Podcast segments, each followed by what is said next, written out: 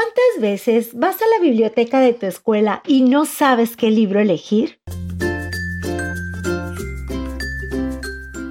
Por eso mejor escucha las reseñas literarias de niños para niños y encuentra tu próxima aventura.